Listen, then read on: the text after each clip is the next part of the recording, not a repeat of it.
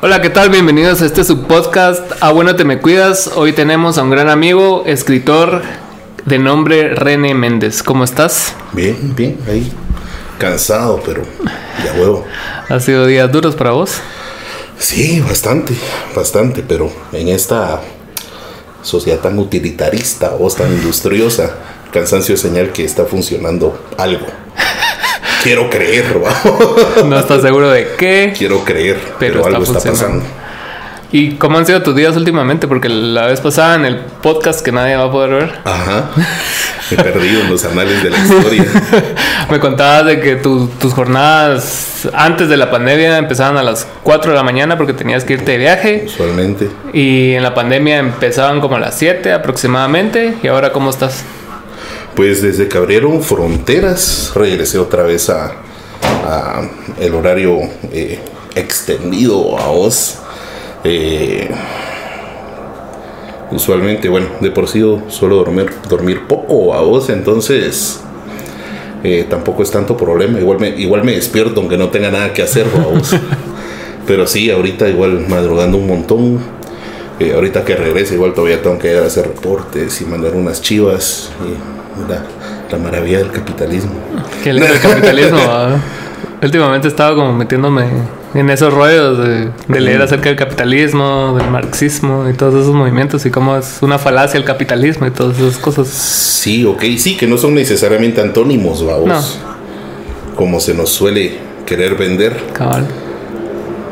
Y sobre todo la, la falacia de la meritocracia. Ok, ahí sí, mira, justamente yo sin, sin querer de eso estaba hablando. ¿Ah, sí? Este, sí, cansado, por lo tanto, bien, porque estoy siendo útil a vos. Exacto. Entonces me, estoy ganando mi, mi remuneración, mi, mi, comodidad, mi derecho a disfrutar mis cosas. Y no es cierto, a vos, o sea, eh, no tiene un valor inherente el trabajo de nadie, es, es arbitrario y es funcional, es, es, totalmente industrioso, depende de, de, qué función estás cumpliendo. Hasta el momento en que entran estructuras como el gobierno, o donde la meritocracia no existe. Es, despotismo, es, eh, a quien conoces, con quien te llevas a quien le servís, no a quien servís, a quien le servís, vamos. Exacto. Para quien sos útil. Sí, y... yo creo que y también se copia ese modelo en, casi que todos los todas las empresas en el sector privado, en el sector público. es fácilmente replicable, eso es lo que lo, que pasa, ajá, no es no es que implique un gran problema hacerlo así, al contrario, es, es, es cómodo. Bastante cómodo. es cómodo, sobre todo para los puestos eh, usualmente estrictamente administrativos, vamos, porque a quien le das cuentas, pues decide si estás funcionando o no y esa persona le da cuentas a otro que decide igual. Entonces ese filtro depende de cómo te llevas con él. Sí, claro. Es rara vez objetivo. No sé si tiene sentido. Tiene sentido. ¿Tiene sentido, Gerson? Todo sentido. Todo sentido. Bueno, entonces regresando a, a vos. Qué grueso. Eh, yo te conozco de varias facetas de tu vida, tanto como ingeniero, músico, etcétera. Y hay una a la que le has dedicado más tiempo. Quisiera pensar yo, que es ser escritor. Entonces quisiera saber cómo, cómo empezaste en la escritura, si siempre lo has tenido, porque la vez pasada, otra vez, me contabas de que desde pequeño leías un montón. Entonces, sí, sí, fíjate, vos tuve la, la, la eh, introducción a este ámbito literario eh, por mi papá. Eh, él siempre fue muy, muy, digamos que tenía pretensiones artísticas, aunque nunca se ha dedicado a nada artístico. A él siempre le gustó mucho ese, ese mundo, a vos, esa, esa, esa bohemia y entonces desde muy pequeño me empezó a mí a, compartir un poco de lo que a él le gustaba. Te decía, a mí me impactó muchísimo en el año de 1998. Tengo bien claro ese, ese parteaguas, porque si hubo un antes y un después, que mi papá me regaló un, un CD de Alberto Cortés con Facundo Cabral, que se llama Lo Cortés no quita lo Cabral, volumen 2, la portada azul. Donde estos dos, eh, no sería justo encasillarlos como solo cantantes, estos, estos dos artistas. Sí. Eh, pues cantan sus canciones y entre canciones van eh, declamando un poco, improvisando. Y es, es. La madre a mí me, me impactó, me, me, me, movió mucho, me, dieron ganas de poder hacer algo así. hay, una, hay un episodio en ese disco en el que eh, en medio de la plática muy, muy casual, Alberto Cortés empieza a hablar del poema Pío Avante de Pedro Bonifacio Palacios, eh, Alma Fuerte, Alma Fuerte. Y ah, la madre, a mí me, yo tenía 11 años, yo no tenía idea de la profundidad que implicaba esta, esta eh, poesía, este poema, pero me causó un impacto tan grande. Al día de hoy es, es, para mí muy, muy fuerte, es, trascendental, me ha marcado en tantos aspectos de mi vida. Habla, eh, dice, que no te sientas vencido ni a un vencido, que no te sientas esclavo ni a un esclavo trémulo de pavor, piénsate bravo y arremete feroz, llama herido. Ten el tesón del clavo enmohecido, que ya viejo y ruin, vuelve a ser clavo. No la tremenda estupidez del pavo, que amaina su plumaje al primer ruido. Procede como Dios, que nunca llora, o como Lucifer, que nunca reza, o como el robledal, cuya grandeza depende del agua y no le implora, que gima y vocifere vengadora ya rodando en el suelo tu cabeza. Y yo me emocioné, vos. Yo lo escuché. Aplauso, de toda tropa. Yo, yo, yo, lo escuché y me emocioné. Por supuesto, para mí en ese entonces no tenía profundidad, vos. Si vos solo escuchaste eso y dijiste, esto me cambió la vida hoy. ¿Por qué? No sé. ¿Cómo alguien le puede.? Ah, y me quedé prendado a vos y, y empecé a buscar volver a sentir eso. Y afortunadamente lo he conseguido muchas veces. Hay un montón de escritores geniales, vamos. Y no sabes qué esperar, no sabes quién te va a dar una, una, una frase que te deje marcada la vida. Y empecé a leer. Y empecé a leer y empecé a leer. Y eh, dicen que la, escritura es cuando el, vaso se rebalsa de literatura y sin buscar ser pretencioso, a mí me gusta creer que algo así me, me llegó a pasar en algún momento. Como que te llenaste de suficiente material como para decir, ah, quiero, quiero intentar. Y puedo intentarlo. Ajá, quiero intentar, quiero ver si, si logro inteligir la idea de una forma lo suficientemente eh, bella como para que merezca ser leída por otros, vamos. Porque al final de cuentas yo sí tengo una idea muy compartida de la, de la escritura, vamos. A mí me parece que escribir es compartir, vamos. Más allá del hecho de lo que yo digo es lo que cualquiera puede entender. Porque tampoco es universal, vos. Sí, pues. Es, es, variable, depende mucho de tu, filtro mental, de experiencia, de sentimientos, de, de, quién sos. Lo que vas a entender de... Y el momento que estás pasando, porque muchas veces, como vos tenías 11 años y no entendías, ahora que tenés 33, lo entendés mejor. Sí, significa algo muy diferente. Ajá significa algo muy diferente y ha significado diferentes cosas en diferentes etapas de mi vida. Mm. Ha evolucionado con vos. Y sigue estando presente. Y para mí eso es... Me, me impresiona, vamos. me, me da, me da... Me emociona, me, me conmueve.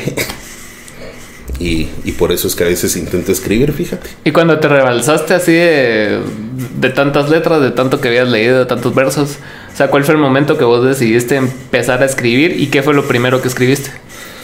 O sea, ensayos, poemas. Fíjate que yo empecé con cuentos cortos. Mi primera intención fue contar una historia. Entonces yo, eh, como buen adolescente, eh, adolecía. estaba enojado, estaba frustrado, nadie me entiende, lo quiero sacar.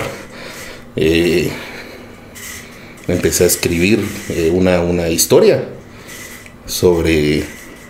No fue el primero, pero creo que es el primero que no tuve reparo en mostrar. Se llama Carnicero. Sobre un aprendiz de carnicero que detesta a sus maestros porque engañan a la gente y matan perros y a él le, molesta eso. Y entonces pues decide matarlos a ellos. De eso se trata más o menos. Pues. Se llama Carnicero. Fue como te digo el primero que no tuve reparo alguno en, en compartirlo, en mostrarlo.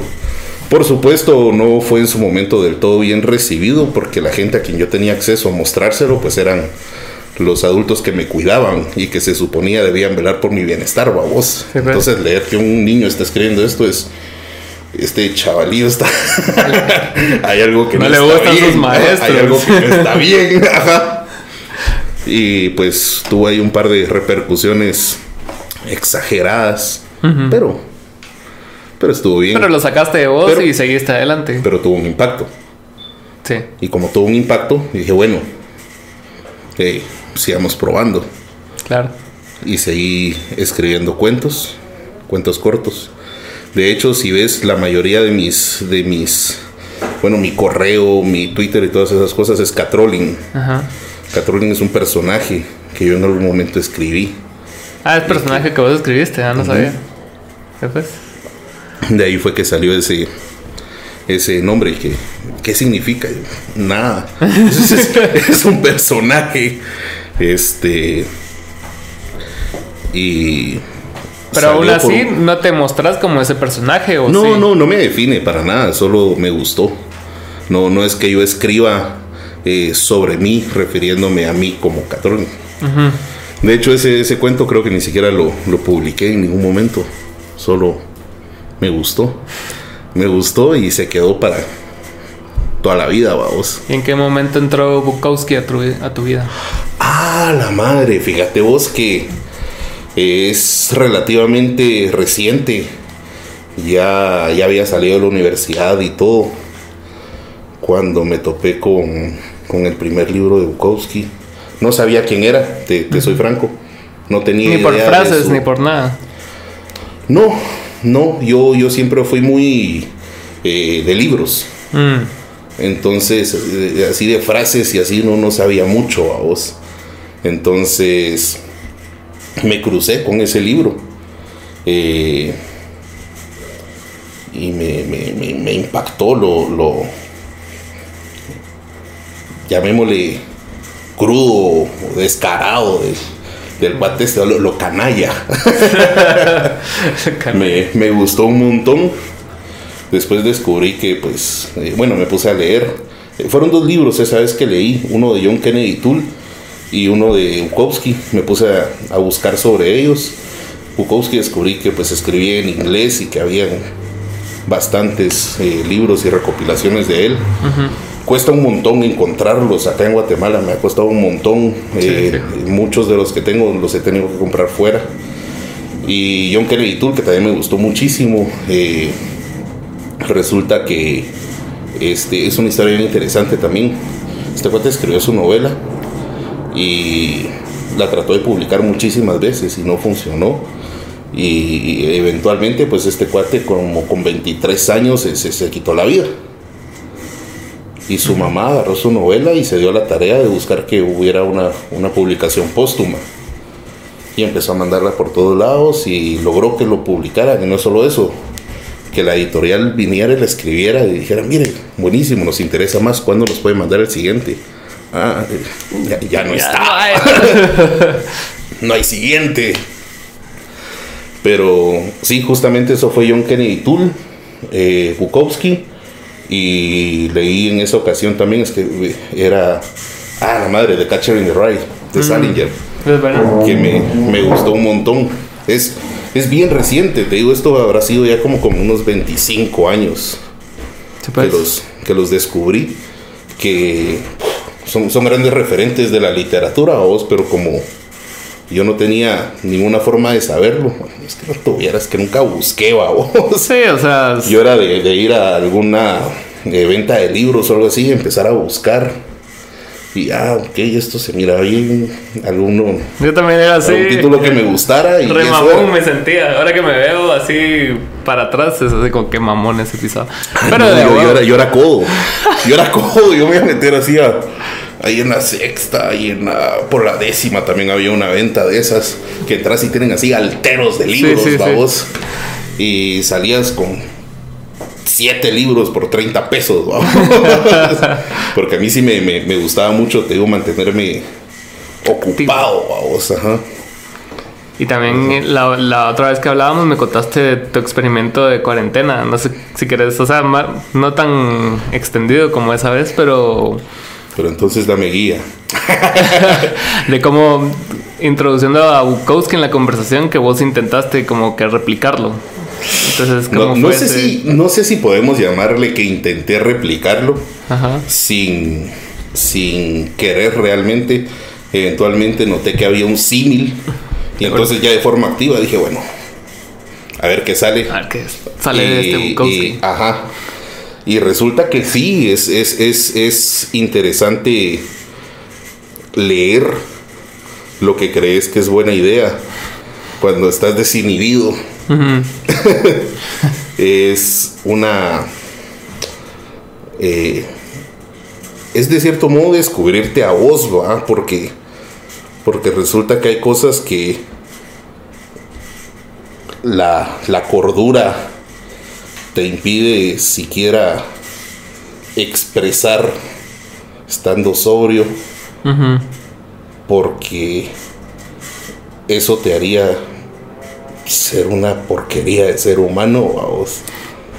Porque vos sabes que, que hay parámetros sanos. Y que estas ideas, vos, vos en tus cinco sentidos, eh, permitirlas es un poco eh, no transgresor, sino obsceno. De- de- dejas la decadencia para entrar a lo vulgar, vos. Se, se pierde esa delgada línea entre lo decadente y lo vulgar. Y qué lindo y qué rico lo decadente, pero ah, lo vulgar a mí no me, no me, no me termina de gustar, vos. Y me compré una máquina de escribir. Porque a huevos, Había que hacerlo. la puse, bueno.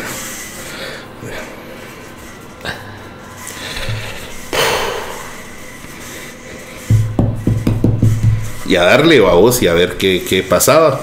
Y poco a poco vas, vas, eh, voy soltándome y voy agarrando ritmo, como cuando vas en bicicleta. Ajá. Y Y te así empiezan a- ajá. tambaleante y después. Te empiezan a doler las piernas, pero si no paras, eventualmente ya solo seguís. Y así es. Y te duele un poco la conciencia, pero si no paras, solo seguís sin ella.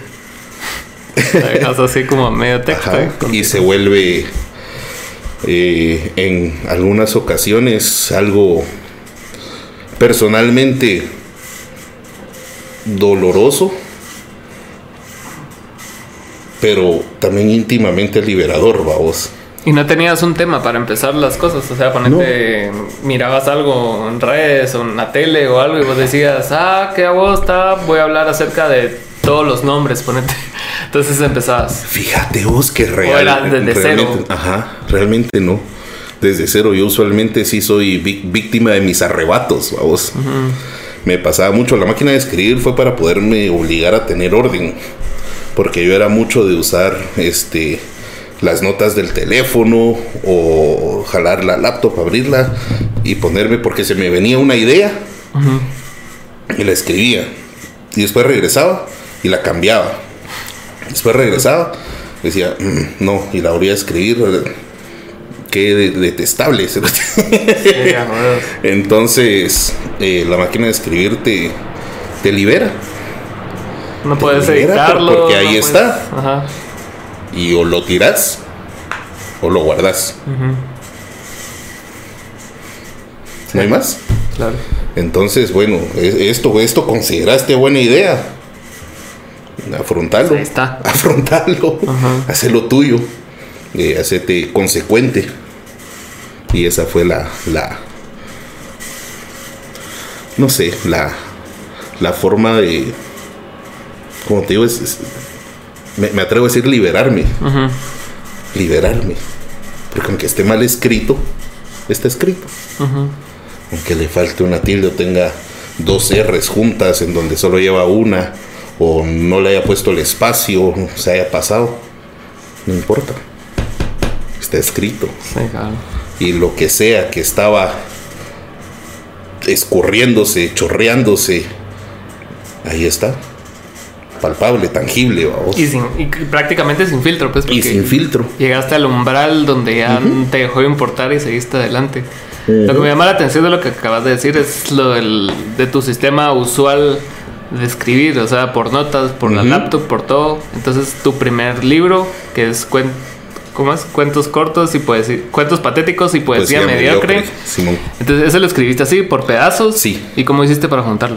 Fíjate que ese, yo tenía eh, como tres blogs, donde tenía como que personalidades diferentes. No personalidades diferentes, era siempre yo, pero tenía eh, intencionalidades diferentes. Pues, Entonces, dependiendo de qué había escrito, era en cuál de los tres blogs lo ponía. Entonces, había uno que era así de, de- de- de poesía tristísima, de, de- de las cosas que me causaban escosor. Había otro que era simple y sencilla narrativa, sin intención. Y había otro que era de lo que me sentía orgulloso. Las cosas que yo quería mostrar. Entonces, era igual, la agarraba, abría, me metía a cualquiera de los tres, crear entrada y me ponía a escribir. Eventualmente venía y como era muy fácil simplemente pasarlo de uno al otro a vos, sí, claro. eh, ya los iba organizando. Cuando se dio la oportunidad de este, de este primer libro fue en 2012. Eh, me sugirieron la, la idea de... Yo mandé mucho, mucho material. Me sugirieron escoger 11 poemas y ¿Quién te 11 sugirió? cuentos. La editora Ah, ok. la editora. Eh, 11 poemas y 11 cuentos. Entonces ahí empezó la, la labor de filtrarme a mí mismo. vamos. que, porque ahora resulta que iba, iba a estar eh, físico, editado, imposible de Cambiar. De cambiar. Ajá. Entonces, ¿qué quería? Porque en estos de los que yo había creído que quería mostrar, no habían 11 poemas y 11 cuentos. Tenías que escarbar de los otros dos. Ujú. Y fue... No fue difícil, fue incómodo. Ujú. Fue en extremo incómodo.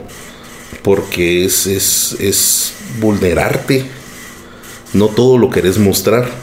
Sí, no. Entonces, ahí es donde se volvía para mí una contradicción bien fuerte, porque regresaba al inicio de por qué empecé a escribir y cómo eventualmente se fue volviendo egoísta y era pues lo quería decir, pero no quería que otros lo vieran, no me importaba lo que para otros dijera esto. Entonces fue romper eso, vamos. Esto me, me hace sentir vulnerable, pero tal vez para alguien esto dice algo diferente de lo que dice de mí o de lo que yo quise decir. Entonces mi vulnerabilidad acá es accesorio, de verdad no importa. Sí, claro. váyase. Publíquese. y así salió el primero, ¿Hace, ¿Hace cuánto fue ese? 2012. Ya bastante. Un montón. Pero sí, ese lo leí yo todavía. Sí, recuerdo que Me mandaste, me mandaste el libro. Pero algo que me llama la atención es de cómo, cómo vos, ordenás todo el caos que vivís y que está dentro de tu cabeza. Me parece algo bastante bastante interesante de, tu obra. No, no solo escrita así en cuentos y cosas así como más serias, sino que también en, en tweets, en cosas más efímeras, digamos, porque siempre, siempre tenés como etapas vulnerables y al mismo tiempo son bastante oscuras dentro de lo que escribís. De hecho, me habías contado que una vez bastante gente te contactó porque se habían preocupado por tus... Sí, hombre. Sí, vos, este... A la madre. Estás como vulnerable y oscuro, entonces toda la gente fue así como... Sí, recibí bastantes, bastantes mensajes a, los, a los mensajes de, de, Twitter preguntándome si estaba bien, ofreciéndome apoyo. Eh, que está bien, es bonito a vos. Eh, pero a la vez quita las ganas de, seguir escribiendo. Sí. Eh, entonces nacen las famosas alternas, y después resulta que en esta cuenta alterna, donde se suponía que ya no estaba expuesto a, a esta sensibilidad, eh, una vez más empieza a, a haber acopio de, de mensajes de apoyo, de y está bien, como te digo, lo, valoro mucho, se, se, agradece un montón. Eh, es bien...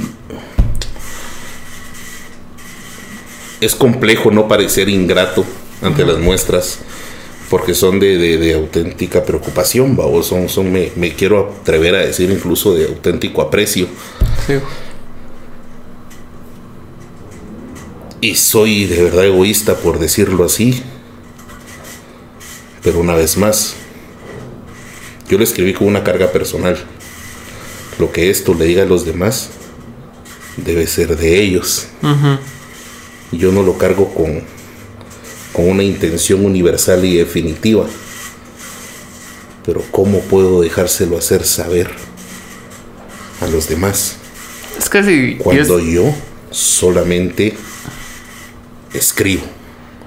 Claro, yo soy de la opinión de que no hay que explicar el arte, porque una vez lo explicas, se muere. Se desnaturaliza. a mí no me gusta que me pregunten qué significa una canción, qué significa tal cosa, o sea, es, prácticamente lo escribiste en un momento de tu vida y es una fotografía de ese momento, sin mucho, pero ya una vez lo sacas y lo publicas, ya, ya no te pertenece, ya es de alguien más y, y de quien lo está leyendo, quien lo está escuchando. Cabal. Sí, vos sí, es que, ajá. ese, es, ese es el punto, a vos. Exacto. Que lo que vos puedas interpretar es tuyo. Y donde yo dejo de eh, querer ser partícipe es en esa interpretación. Porque ya no es mía. Exacto. Entonces es un poco impositiva y se, hace complejo decirlo sin parecer ingrato, sin parecer egoísta.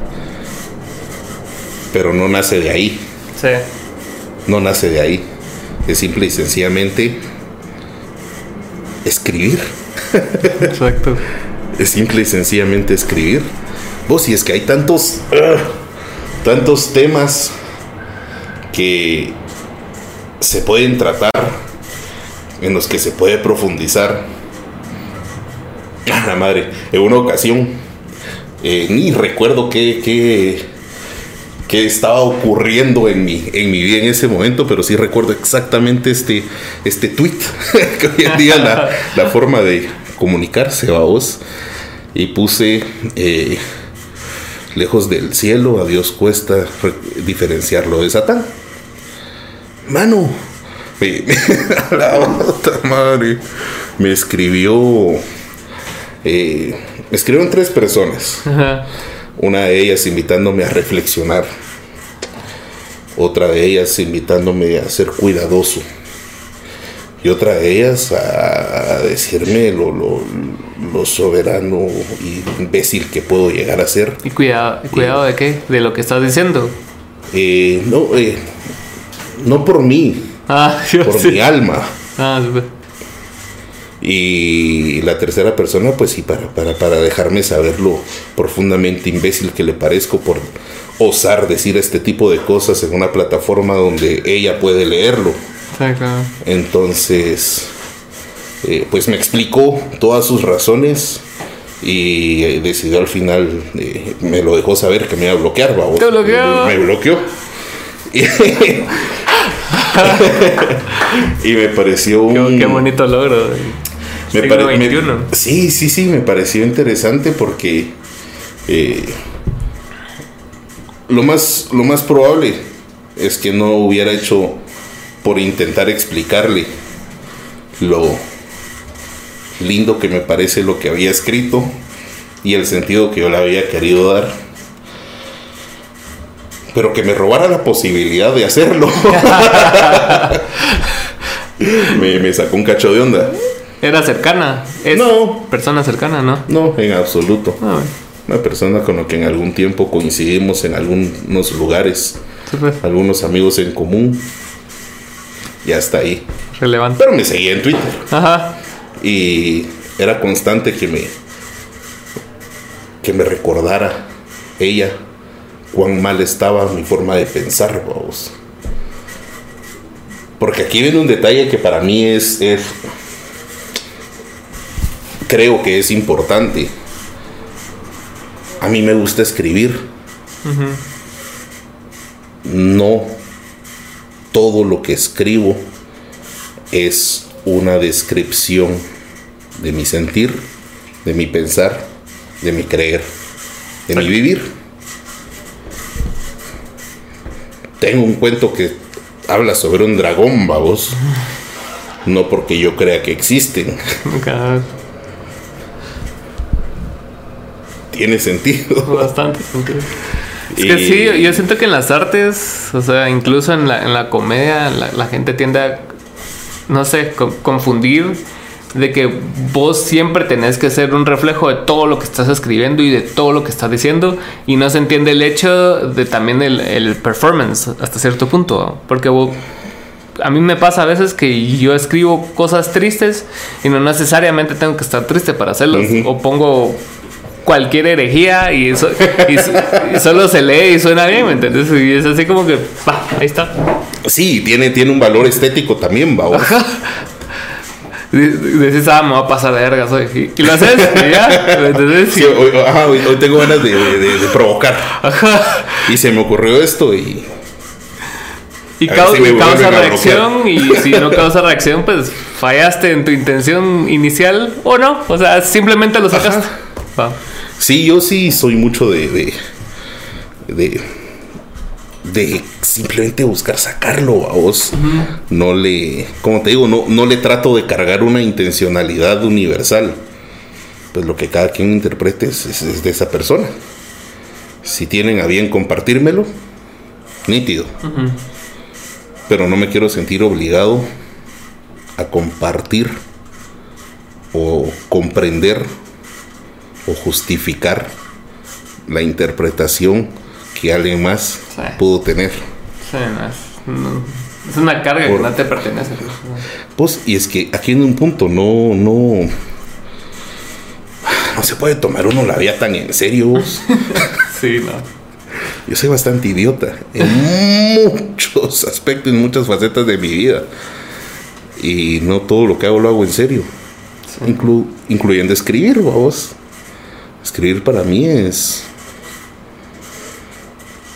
divertido, es liberador, es inquietante, es a ratos doloroso.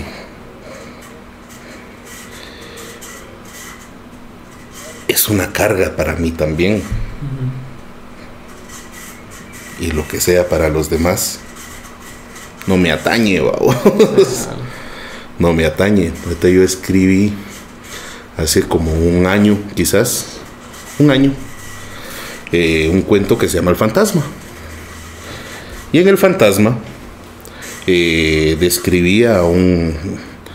Era la, historia vista desde el punto de vista de un, chamaco que creció con sus tías y su, su abuela y que a él lo visitó un fantasma en las noches.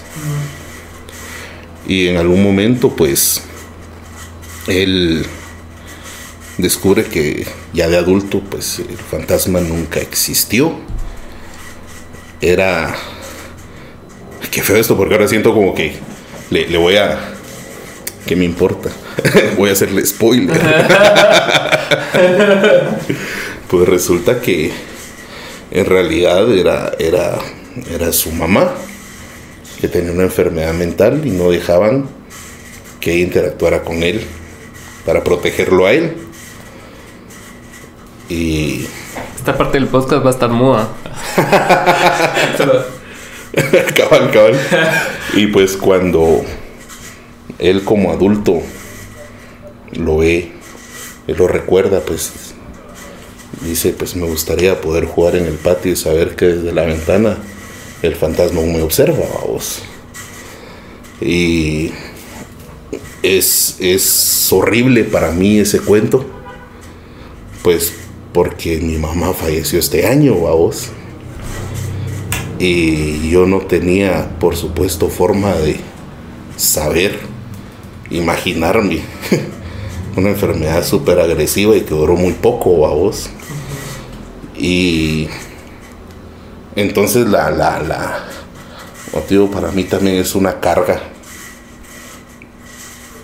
el haber expresado este tipo de, ideas y la carga que yo le puse cuando, cuando lo escribí es enteramente diferente de la carga que tiene para mí leerlo. Y lo escribí yo. Entonces, ¿cuánto más puede ser para mí ajeno lo que alguien más sienta cuando lee algo? Incluso si yo lo escribí. Me gusta saberlo. No me toca a mí aprobarlo ni entenderlo. Sí, Pues pero sí, qué, interesante eso que nos... De que ven, Veniste vos y grabaste, grabaste, escribiste este cuento, o sea, sin mayor pretensión que escribir un cuento y que meses o años, no sé hace cuánto lo escribiste. Meses después. Meses después, ahora vos tenés tu propio fantasma en, ese sentido, digamos. Sí, sí, por eso te digo, la... No digo, lo, la carga que tuvo al escribirle es tan diametralmente distinta a la que tiene para mí leerlo ahora. Claro. Y soy yo con menos de un año de, vida encima. Sí. Pero con otra vida. Una vida completamente diferente de la que vivía en el momento en que se me ocurrió. Eso es lo bonito del arte, que o sea, puedes regresar a él y, yo siento que sin afán de juzgarlo, porque no debes juzgar lo que hiciste, porque es algo que vos eras. Que yo he sido. Exacto, y, no puedes ser tan duro con algo que fuiste, porque es algo que te llevó a crecer y hacer lo que sos ahora, pues. O entender cosas que antes no entendías, o entenderlas menos. sí, sí, vos, o sea, no, no, no puedes pretender y decir a todo mundo que todo, todo futuro será mejor, vos, que no todo mundo es mejor de lo que fue. no. todos crecemos. Hay gente que se vuelve cada vez peor. Y a veces el, futuro es cuando vas a sufrir. O sea, lo que estás viviendo ahorita tal vez sea lo mejor que estás viviendo. y, no tenés forma de saberlo. No tenés forma de saberlo hasta que estás experimentando otra cosa. Como ahora todos dicen, éramos felices y no lo sabíamos. O sea, nunca vamos a saber. Porque nunca sabemos realmente vivir el momento que estamos viviendo. Entonces, y siempre nos estamos comparando a lo que fuimos. Es tu único punto de comparación. Exacto. O sea, siempre... Ajá, entonces siempre vas a recordar, ah, yo me acuerdo hace 10 años que yo estaba en tal y tal lugar y ah, ah, ahí sí era yo feliz. Y en ese momento no eras feliz porque antes, habías sido más... Sí, porque has sido en algún momento un voz más joven, un voz más inocente, un voz con menos entender de la situación, un voz más tonto. Más tonto. Más contento. No está mal. Pero quedarse a vivir ahí también es, es, no sé, para mí es aburrido a vos. a mí sí me gusta por las malas. yo creo que a todos. me da... No sé si a todos, pero a mí también. Yo, yo prefiero un... No es que lo prefiera porque en el momento no lo disfrutas. Pero ponete hace dos años yo tuve una experiencia, o sea, sin necesidad de consumir drogas otra vez, viví una experiencia similar a, la de hace 10 años. Ok. Por, por, circunstancias, por X, pero yo me sentía igual emocionalmente que hace 10 años. Ajá. Entonces eh, era un momento donde yo estaba así como que no, no tenía trabajo y, y, a lo que me estaba dedicando no estaba dando como yo pensé que iba a dar. Entonces fue como empezar a llenar hoyos y que no sé qué, decirle a este, decirle a este. Entonces me di cuenta del patrón de conducta que estaba teniendo otra vez sin necesidad de consumir. Entonces ya, ya estaba más presente en que lo estaba, que se asemejaba bastante. Entonces dije yo, no, o sea, tiene que parar, paró y, empezó, y empecé a mejorar yo porque empecé a como a subsanar todo, todo, todas esas heridas que ya estaban otra vez eh, teniéndolo encima y que no sé qué. La, última vez que me pasó, paré yendo cuatro meses a renacer. Entonces, esta vez no fue tan así, pero emocionalmente se sentía esa carga. Entonces, a, lo que voy es de que venís vos y y no has apreciado como que los momentos de que renaces, o sea, el pon, pon Nintendo. pon Nintendo. Los, momentos que renacer, lo que te costó llegar ahí, porque rápidamente las circunstancias nunca son iguales. Entonces caer en los patrones a veces es más fácil porque no son exactamente iguales a lo que fue.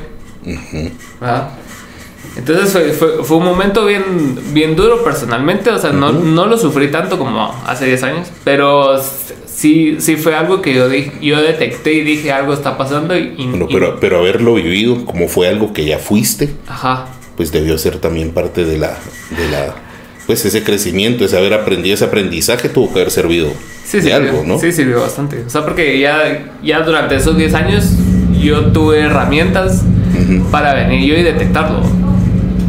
Entonces lo detecté y fue así como, no, no, o sea, sabía que no, no iba a caer en lo mismo, en el mismo comportamiento, pero no me estaba gustando lo que yo estaba haciendo. Pero bueno, retornamos aquí. Entonces, estábamos hablando de lo, de lo, que las experiencias sirven como combustible. Y algo que me dejó marcado a mí de nuestra conversación fue cuando estabas hablando de que no eran ganas de, de morirte, sino que eran ganas de no vivir. Sí, vos, que, que... Eso fue lo más que me llegó aquí, ¿verdad? Ah, madre. De esas dos horas. Sí, como es de, de, de importante la, la forma de expresarte, vamos. Porque efectivamente yo no... Eh, pues en el momento en el que fui abordado con preocupaciones, con todo, yo no estaba teniendo un auténtico impulso suicida.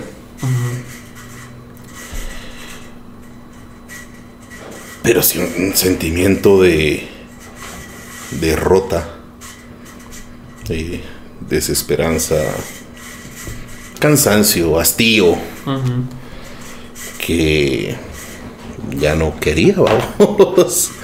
ya no quería y no, no son estricta o necesariamente sinónimos. Eh, no querer vivir que quererte morir. Más excluyen. Ajá. Que la verdad es que dejar de vivir es bastante más común de lo que creemos. Sí. Morirse solo pasa una vez. Puedes dejar de vivir varias. Sí, porque constantemente en una vida vivís varias vidas. Entonces tenés como esa oportunidad, o no esa oportunidad, de venir y, renacer en algo diferente. Entonces cada muerte de tu yo anterior significa así como cada una más a la lista. A la madre.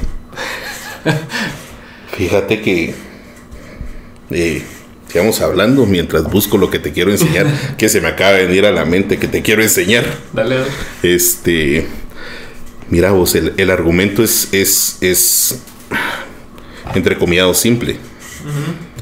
No es una la vida, no es lineal, no es trazable tampoco del todo. Va cambiando, se va renovando. Muchas veces dejas de vivir, te morís solo una. Hacer esa diferencia puede significar cambiar tu vida, cambiar tu alcance, cambiar la profundidad con que vivís. No es fácil eh, y definitivamente tampoco es fácil interpretarlo de forma adecuada porque yo sí creo que te hace falta haber tenido que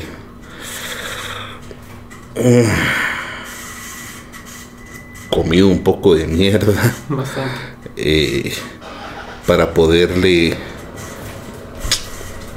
asignar la verdadera profundidad o el significante adecuado al sentimiento. Tendrías que haber en algún momento tocado alguno de tus fondos. Y eso pues es un privilegio que no todos tienen. Sí, tocar fondo es bastante importante para, para aprender. No estrictamente necesario, pero sí que es sí que es una parte importante. Fíjate que esa vez está cortito. Qué bárbaro, ¿no? Qué guapo. Dice, la vida se le iba, más por no saberla retener que por no saberla apreciar. Los ojos ya no mentían, no sabían descansar. ¿Alguna vez has estado tan cansado que simplemente no puedes quedar dormido? Me había preguntado. Y en una intuición más de su destino que del mío sentenció, pues vas a parar loco, vos te vas a suicidar, con una voz más ronca que lo usual, más sombría. Asentí se le veía inusualmente plácido, aunque cansado, lagañoso y hastío, no podía ocultar cuánto disfrutaba, disfrutaba de volver a usar su chumpa de cuero, el fiero tabaco de hombre gallardo que se enorgullecía de haber recibido de quien llama amigo. Su pelo empezaba a crecer, lento, con la misma cadencia con que él perdía la paciencia. Tomaba, pero no se embriagaba. Se servía whisky sin hielo, solo, puro, ingrato decía él, buscando causar gracia. Ya no tenía energía para reír, pero tenía aún menos como para llorar.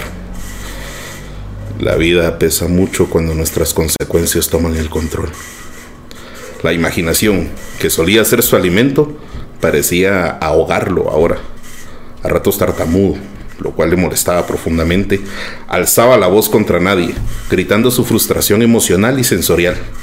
No estaba feliz y no lo estaba porque hacía mucho que no estaba triste. ya no había mujer que le hiciera suspirar. Y aunque lo hubiera, él insistiría a resignarse que nunca encontraría esa musa perpetua, que nunca dejaría de inspirarle amor, sopor, pasión, delirio, excitación, paz y seguridad. Estaba seguro de haberla encontrado, pero era aún más grande la certeza que jamás podría siquiera llegar a estar con ella. Ya no escribía, ya no leía, ya no sentía. Y de pronto, en un momento de lucidez, se quitó la vida. Regresará. Una semana después, nadie sabrá que está muerto. Hablará igual. Se comportará igual, como de costumbre, cuando vuelve de haber vuelto a nacer. Entonces se puede. se puede interpretar como una nota sobre el suicidio pero no, lo es. No, lo es. en vida. Sí. Sí. Qué buena frase, perro. Pero es bastante interesante cómo, cómo vas encauzando el, el, tormento emocional y se puede interpretar de tantas maneras. O sea, cualquier otra persona diría, ah, se va a matar, o cualquier otra persona diría lo contrario Pero siempre, siempre hay una fina línea que va a determinar tu arte. Y no le va a dar más validez ni menos validez. Simplemente le va a dar una ponderación para esa persona. Pero vos ya lo expresaste, ¿va? vos ya te moriste. Yo ya tomé el paso. Ajá. A mí que me entierre otro. Exacto. Ah, bueno, es que esa es la, esa es la cosa a vos. Ningún muerto se entierra a sí mismo. A mí, que me entierre otro. Y ya. ¿Y vos cuáles son tus motivaciones o creencias? Si tenés creencias o cuáles son... Mm. ¿Qué es lo que te mueve en la vida? Sí, no creo tener un sistema de, creencias eh, esclarecido del todo. Eh, no me considero ateo. Eh, deísta quizás sería la, la, definición más acercada a lo que podría encasillarme. No me molesta la idea de aceptar que exista un Dios, pero no creo que se involucre en nuestras vidas tanto como se supone o como se nos quiere hacer querer ver. Eh, no, no me da miedo la idea del infierno, pero no me ilusiona la idea de un cielo. No, no sé. A mí lo que me mueve es creo que es bastante eh, terreno, bastante terreno. Tengo responsabilidades, tengo gente que depende de mí. Soy parte de un sistema de proveeduría del cual depende el bienestar de muchos es una motivación bastante grande para mí ser eh, estar consciente de la importancia de mi papel en ese sistema. Me mueve me mueve bastante. No tengo eh, reparo alguno en, en esa parte. Me mueve mucho la posibilidad de experimentar me mueve muchísimo me, me, me excita la idea de todo lo que no he vivido me excita me, emociona. Nuevos lugares, nuevos sabores, nuevas pieles, nuevos dolores. Me excita. Creo que mi mayor aliciente, mi mayor eh, motivación es la falta de certeza del mañana no sé qué viene. Y me excita, me emociona. ¿Qué va a pasar? Eso por supuesto no tiene absolutamente nada que ver con mis responsabilidades. pues como te digo, es, es importante para mí. Juega un papel muy importante el saberme una parte significativa de este sistema por el cual muchos tienen bienestar me, gusta. De verdad me, me atrevería a decir que me, llena un poco, me, alimenta un poco, me hace sentir un poco menos egoísta. Porque de ahí en más, de verdad se trata de... A ver qué... Un poco a vos. A ver qué va a pasar. A ver qué, qué, que puede surgir. Soy curioso, a vos, eso es lo que pasa. Soy curioso y lamentablemente muy poco temeroso. Entonces. Puede ser una característica buena también, o sea, no es necesariamente lamentable. No, no, yo no lo lamento. Solo, quería mostrarte como. Me querías humanizar. Sí. sí, hombre. Y por supuesto tiene sus consecuencias, babos. Obviamente. Eh, que no siempre las pago yo. Eso es lo que me saca de onda, eso es lo que sí me revienta. Eso es lo malo. Eso es lo que a mí me revienta y de verdad me, me, limita muchas veces en en mi toma de decisiones. Una vez entra en mi proceso, en, mi, mi proceso de decisión, las consecuencias que van a tener otros, me, me limita, es un freno para mí. Sí, claro es un freno para mí. Que si las consecuencias, fueran solo para vos, o sea, prácticamente no, importaría casi nada. ¿Ah? Sí, no, seguramente ya no estuviera, ahí sí ya no estuviera vivo. No, no, ya no estuviera vivo, ya estuviera muerto.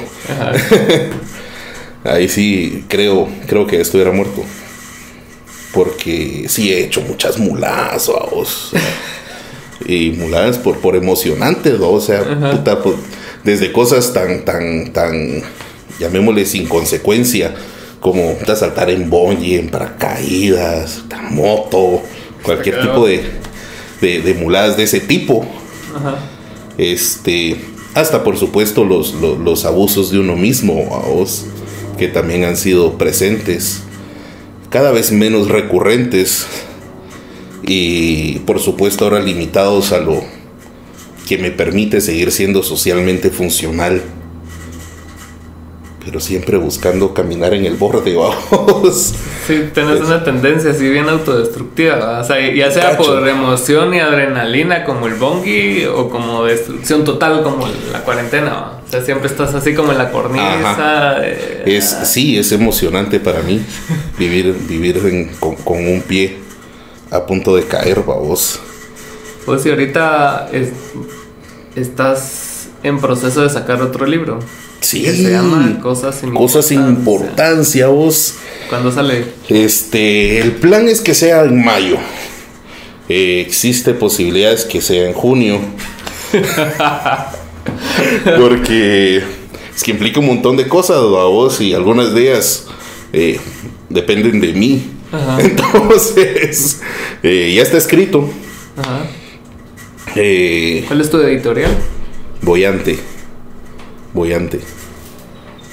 con Lupe. Simón y María Eugenia. María Eugenia. cómo es, cómo es trabajar con ellos? O sea, ¿cómo Fíjate que no sería del todo objetivo para mí describirlo, porque yo tengo más de la mitad de mi vida de conocerlos, vamos. Claro. Entonces estoy seguro que eh, la experiencia eh, con otros debe ser mejor. Ah, no, no, no, esa madre es, super pro. Este, todo, mano, a mí me impresionó un montón porque es un proyecto pues relativamente nuevo. Tiene un año, un año y fracción, algo así, de haber. Ah, no. sí, es, es, es bastante, bastante reciente y han eh, publicado, si mal no recuerdo, así como 20, 19 libros es un chingo. Un año y medio es bastante. Entonces, pues, re bien, vos, son, son, la verdad son pilas. A mí me, me, llegan, me llegan, más allá de la admiración y cariño que les tengo por, por los años de amistad, pues también siendo objetivos los, los admiro bastante como eh, editores, como partes de, parte de esa editorial. ¿Y vas a sacar copias físicas o solo digitales? Sí. Sí, este, de hecho eso es parte de lo que se está debatiendo el, número a vos porque obviamente implica un, una inversión. Obviamente. No te digo, hay cosas que dependen de mí. y con eso me refiero a pagar. Porque el resto, pues, eh, la parte de ellos no es, no es problema. ¿Qué pensé ellos se enfocan en qué? y ya está escrito. Eh, la edición, que es eh, tomar, el, sí, tomar el texto y hacer la corrección, eh, tanto ortográfica como de estilo. la maquetación, que ya es colocar los espacios, la distribución dentro del papel, dependiendo su tamaño, tamaño de letra, todo esto. La ilustración, que la hace Lupe que es bien cabrón. Él se queja un montón diciendo que él no es ilustrador, pero, pero a mí me gusta un montón lo que hace. Cada vez eh, ilustra más y yo siento que es, es, un buen trabajo el que hace. Y pues ya la, la, la impresión final, o y montaje de la, de la edición tal cual. Sí, qué complicado il- ilustrar Oh. libros porque no solo tenés que dibujar, o sea, pensarla bien, sino que tenés que leer lo que está queriendo Tiene que decir ser la coherente persona. con. Ajá. Ajá. Entonces yo creo que si tenés Coherente más de media vida contenido. conociéndolo es bastante más fácil para él como interpretarte. pues. Saber, eso ya, ya es cosa de él. Sí, porque es, es- no tengo idea de qué, de qué piense él sobre ilustrar mi libro. Le voy a preguntar, fíjate. Porque vas a encontrar sinergia con el arte gráfico o con el arte visual es, es bien difícil porque muchas veces venís vos y lo explicás lo que querés decir porque por lo menos en la música, ponete lo que estás diciendo en los artes no es lo mismo que estás diciendo en la canción ni lo mismo que estás diciendo en los videos. Ujú. O por lo menos así lo veo, sino que son diferentes ópticas de un mismo mensaje. Entonces para mí todos se complementan, más no todos tienen que decir lo mismo. Son En- facetas distintas de la misma. Ajá, entonces mismo ponete concepto creativo. para una canción yo quiero que se relacione con otros temas, entonces el diseño gráfico va con una línea, ¿no? pero el video va con otra. Porque a veces se necesita como algo más visual y que sea llamativo y no necesariamente tiene que ser así una historia súper profunda donde vos digas Ujú. toda la letra de la canción, sino que simplemente es algo atractivo. Sí, sí, sí, no es, no es un. Ajá, no es una ilustración de un cuento a vos. Ajá, Es, es, es un video musical. Exacto, entonces la ilustración del cuento es el diseño gráfico que vos estás subiendo a Instagram y a todas las redes así de ese tipo. Entonces para mí es bastante importante esa faceta porque vos estás como que dando otra parte del mensaje que a veces es como un poco más profunda que la canción en sí. ¿Va? Sí, puede, puede, puede llegar a transmitir algo. Sí, con una profundidad distinta que la letra. Hay gente que es visual, Exacto. hay gente que leer simple y sencillamente No le- no, ajá, no, no, no se le daba a vos, no se le da. Y podrá ser el más corto y bello de los textos, pero si no tienen esa inclinación hacia la parte lírica, no les va a transmitir lo que quizás si son muy visuales o gráficos, una, una buena ilustración, vamos. Exacto. Sí, Entonces no para mayo nada. o junio sale. Sí, va, va- va a depender ahí de, de, de cuánto pague. No, de, de cuándo, de cuándo. Porque hay que pagar las, las impresiones, vamos. Después. Ah, Aparte de lo que hacen ellos, también es el registro internacional del ISBN. Todo ese rollo, eh, registrar los derechos y todo eso también. Ah, qué bueno. Sí, o sea, es formal, vamos. En serio. Ajá, sí, no, no, no es un cuate que te imprime tus chivas, o sea, sí, sí es una editorial, sí es formal. ¿Y Está- tenés como algo- alguna estrategia para promocionarlo? ¿Vas No. a hacer un lanzamiento o solo no lo sé, vas a sacar? quizás. Honestamente no tengo idea, chao. Mira vos, este, ellos, ellos como editorial tienen una, eh, una forma de, de promocionar y de lanzar en el que hacen, pues tienen el Instagram de la, de la editorial que tiene bastantes seguidores. Boyante. Boyante. Boyante. Que flota. Boyante. Como la boya. Ok. Pues, Flota. Vamos a continuar. Este. Y pues hacen un live. 45 minutos de podcast explicando boyante, ¿verdad?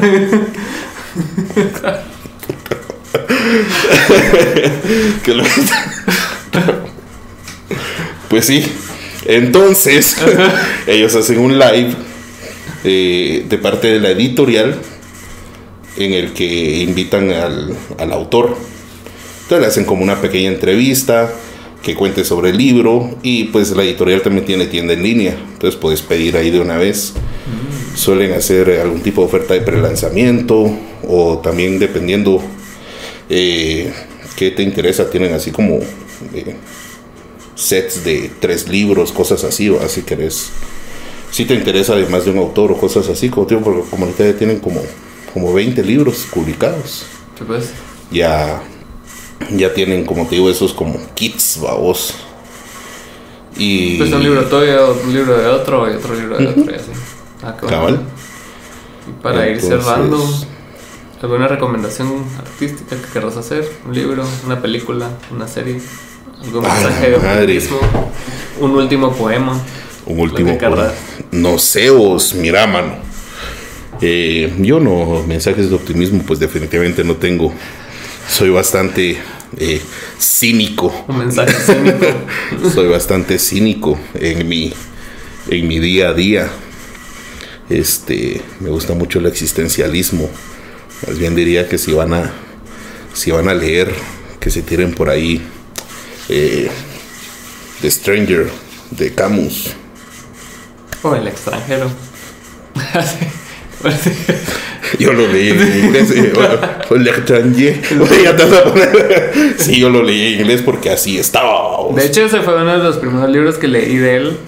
Y fue en una etapa de mi vida donde estaba como descubriendo todo ese nihilismo, existencialismo. Muy bonito. Ajá, y como que definió gran parte de mi vida y... A mí me, me, gusta mucho, me, me, me entretiene me entretiene. Oh, ya sé, Ciorán, del inconveniente de haber nacido. Ciorán, un gran apologeta del suicidio, que se murió como con 96 años de viejo. es, es, parte de lo, de lo que te decía, es que no, no puedes tomarte textual porque lees sus libros y todo es puta. Triste. Matate, oh, me voy a matar, ya no aguanto. Este. No, no, sí, vamos, que, que vulgar lo dije. Este. es un apologeta del suicidio. Pero se murió anciano. Pues. Ese tipo de contradicciones me gustan mucho. me las disfruto. No, me parecen recriminables, al contrario, lo aplaudo. Más si alguien de verdad se suicidó por leer su libro. Lo aplaudo doble. Qué eso. Sí. Ahora sí. Pero bueno, muchas gracias por haber venido. Gracias a vos por recibirme. Gracias a ustedes por haber visto hasta acá. Gracias a Gerson en los controles. a ustedes, yo volteé a ver aquel. Eso fue todo. De a buena te me cuidas, nos seguimos viendo. Chao.